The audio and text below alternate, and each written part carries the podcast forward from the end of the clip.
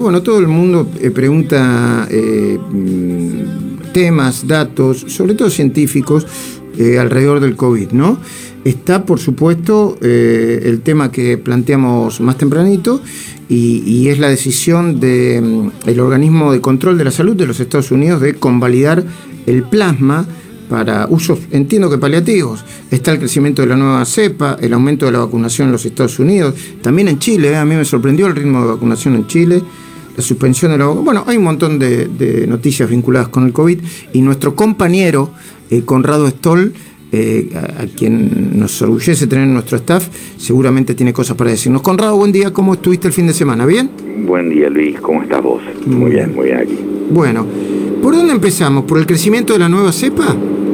Eh, por, por ahí eso es lo que hay que tener en cuenta. Ese es el diario del lunes, porque nos puede afectar, es probable que nos vaya a afectar más lento y retrasado con respecto al hemisferio norte simplemente por la menor comunicación internacional que tenemos, pero ya ha llegado probablemente, el tema es que se disemine. ¿Qué pasa allá? ¿Qué es lo que ven allá? En Estados Unidos la vacunación va bien, llegaron a un récord, de hecho, antes de ayer, 2 millones, 2 millones 100 mil vacunados en un día. Fue un récord. Mm. Tienen ya 40 millones de vacunados. Pensá, Luis, es casi como toda la Argentina. 30 millones recibieron la primera vacuna, la primera dosis, y 10 millones la segunda. Pero lo que ven es algo que describen como un huracán nivel 5, que es esa cepa del Reino Unido, la B117, que ahora no, no es gran parte de lo que infecta a los norteamericanos. El 4% de los casos, por ejemplo, en el estado de Florida, es por esa nueva cepa. Pero la cepa es 30-40% más contagiosa, es 35% más mortal probablemente. perdón, ¿y en Gran, y en Gran Bretaña el, porcentaje de, contagio de esa cepa cuánto asciende aproximadamente si tenés el dato? Es la predominante, es la número uno, no es más la 614 la usual, es la predominante. Y, en, Estados Unidos va a ser en marzo dominante, lo mismo que pasó y con... Y acá va a ser en algún momento dominante, es, el, es el, lo que viene.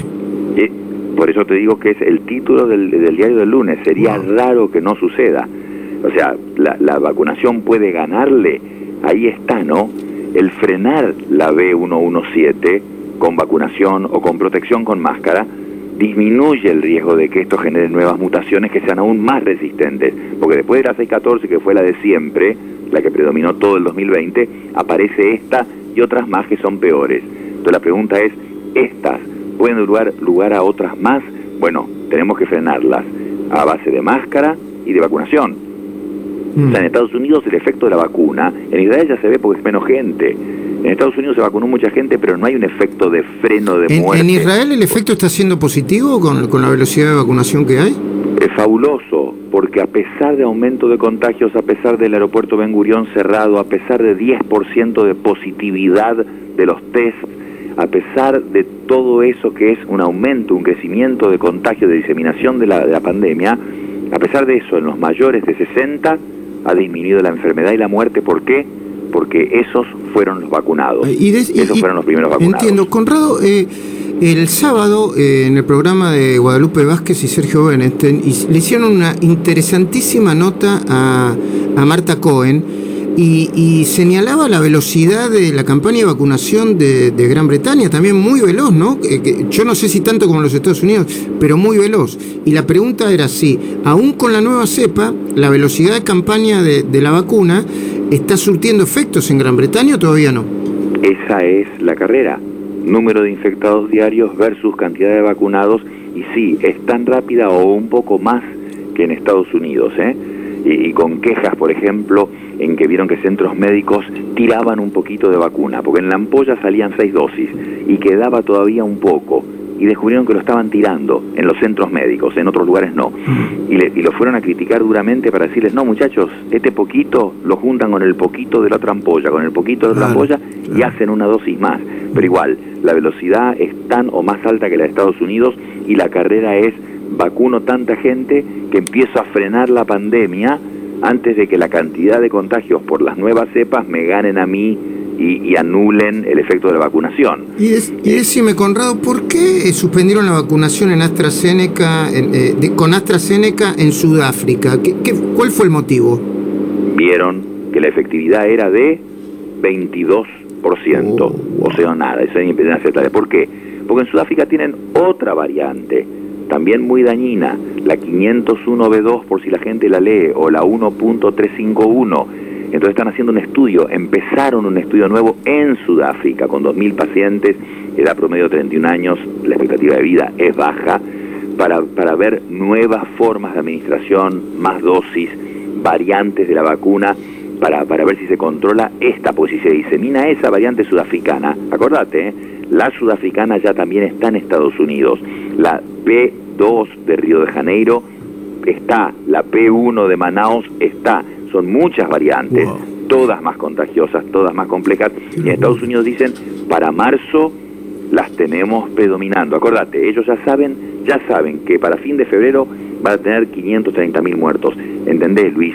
Es un muerto por cada minuto de pandemia que ha existido. Mm. Un muerto por cada minuto de la pandemia. Y para junio, en Estados Unidos, que les gusta tanto proyectar y es tan importante calcular, calculan 630 mil muertes. Nunca en la historia del país, ninguna guerra, ni la de secesión, que fue la que causó más muertes, causó tantos muertos por una causa. 630 mil muertos para junio este, y ahí va a empezar el efecto de la vacunación.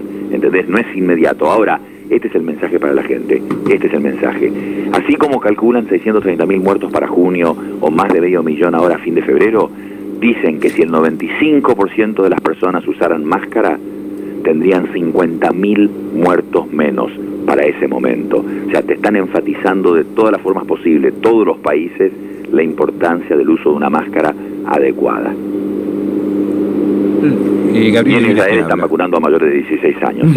empezaron a vacunar mayores de 16 años. Te estaba haciendo una, eh, perdón, te estaba haciendo una pregunta, Gabriel Levina. No lo, no lo oí. No, no, no, está bien, ya, te, ya está. Pásame. Eh, doctor, ¿qué tal? ¿Cómo está? Ahí está, ahí te oigo, Gabriel. Perfecto, sí. en, en, Argentina se hicieron estudios pequeños, pero estudios sobre la ivermectina tanto eh, la capacidad que tiene de impedir teóricamente los contagios eh, como preventivo y también algunos casos como eh, remedio ya una vez que el virus está en el cuerpo, siempre y cuando se utilice muy rápidamente. ¿no? algunas provincias lo están usando ya como medicamento para el Jujuy, este, creo que también este, misiones y demás. ¿Qué sabes de la ivermectina? Porque a pesar de que hay medicamentos con efectividad más fuertemente probada, la aplidina del Mediterráneo, los anticuerpos del CD24, el ADG2, anticuerpos también, lo que más circula en redes sociales y lo que más me preguntan a mí en lo personal es sobre ivermectina. El estudio sí, eh, Gabriel, exactamente, fue muy chiquito y hace ya varios meses 45 personas hecho en Argentina este, que mostró solamente que disminuía la carga viral. Es importantísimo bajar la carga viral porque la gente se enferma menos, pero no, no tenía una conclusión clínica. Eh, la ivermectina bajó la carga viral y por lo tanto se, no evaluaron eso. Y solo 45 personas.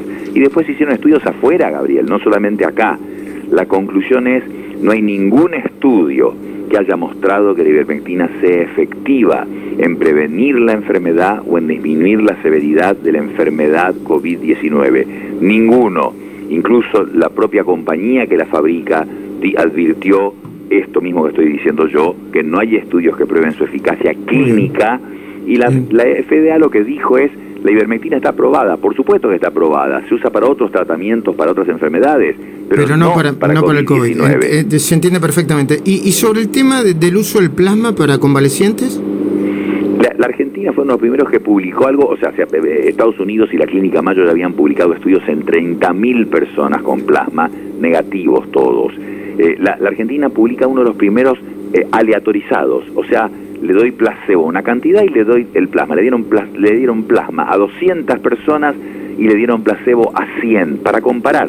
Y esa es la forma de hacer un estudio científico. Esto se publicó en noviembre en el New England Journal, revista, te diría, top 3 del mundo en ciencia. El estudio fue negativo. Ese estudio no mostró ningún beneficio. Ahora, hay otro estudio chico de la Argentina que mostró que cuando se dan los primeros siete días, a las personas que vos podés predecir que pueden llegar a tener la enfermedad más severa, ahí fue efectivo en reducir eh, la, la, entrada a la terapia intensiva, la intubación, la muerte. O sea, hay un pequeñísimo estudio y en base a eso la FDA dice, úsenlo hasta que tengamos evidencia Claro. concluyente. Muy bien. Pero es muy temprano para las personas que están bien todavía, pero que vos decís, este paciente puede andar mal. Perfectamente. Ahí podría ser. Muy, muy bien eh, explicado y, y- y creo que comprendido eh, por todos nosotros. Gracias, Conrado.